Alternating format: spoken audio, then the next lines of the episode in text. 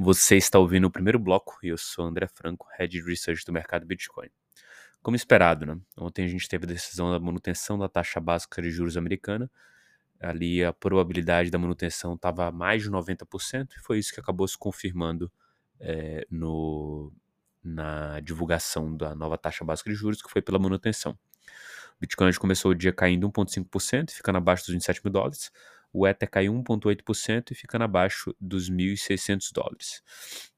A expectativa é, depois da manutenção da taxa básica de juros era pelo discurso, e o discurso é, foi de alguma intenção ali até mais hawkish, a ideia de que você é, vai ter a manutenção das taxas altas por algum tempo ainda e possivelmente um aumento até o final do ano. Sempre bom lembrar que a comunicação é algo crucial aqui nesse tipo de alinhamento na questão macroeconômica e o Fed fazendo esse tipo de comunicado ele deixa as coisas mais tensas, mas eventualmente se ele vê melhora, ele pode não seguir o discurso e isso só traria benefícios, né? Do contrário, se ele fosse o cara que falasse que tá tudo bem e viesse a ficar ruim, isso ficaria muito pior do que já seria, né? Então esse elemento de discurso é muito interessante para a gente acompanhar aqui e ver que talvez não possa ser tão ruim, apesar do que ele está falando, mas com certeza o que a gente pode fazer de leitura aqui a priori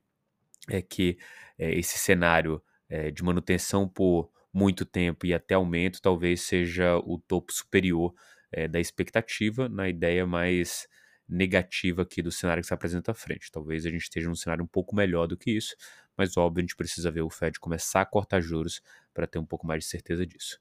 Nos dados on-chain a gente teve o acúmulo de 5 mil bitcoins por parte dos investidores de longo prazo, e no Ethereum foram 68 mil Ethers de saldo líquido positivo colocados em stake nas últimas 24 horas. Quantas notícias? O braço cripto do, branco, do banco britânico, né, o Standard Chartered, lançando um serviço de staking, mais um movimento aí do mercado tradicional rumo ao mercado cripto, oferecendo um serviço é, de custódia yield para os seus investidores mais institucionalizados, uma infraestrutura que faz muito sentido e também que vai brigar aí é, com os grandes players do, do mercado e naturalmente é, trazer aí mais possibilidade de investimento para o investidor de modo geral e principalmente para o institucional. Segundo a notícia aqui, o Ether cai no menor nível em 14 meses em relação ao Bitcoin, muito do reflexo do que a gente vem vendo no mercado, né? A fortificação do Bitcoin frente às outras teses já era uma coisa que a gente esperava aqui, a gente vê a dominância do Bitcoin subindo, é, qualquer que seja o cenário, né? Seja um cenário de valorização é, do mercado ou desvalorização, o Bitcoin deve continuar subindo e isso obviamente reflete principalmente no Ether, que é, se desvaloriza em relação ao Bitcoin. A gente deve ver isso acontecer pelo menos até o ano que vem, até uma aprovação possível do NTF, e é muito provável que essa lógica só mude realmente depois do halving do Bitcoin, mas isso, óbvio, é uma profecia autorrealizável que a gente visualiza. A gente precisa entender passo a passo se é isso mesmo que vai acontecer, mas a gente está mais otimista para o ano que vem do que para esse ano, com certeza.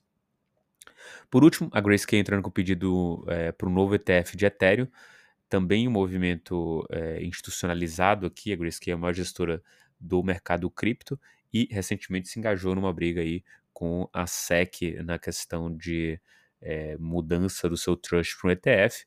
A SEC está de alguma forma encurralada aí e vê esse movimento da Grayscale cada vez mais vê o mercado cripto avançar e isso deixa obviamente a gente otimista. Perfeito? Muito bom dia a todos e bons negócios.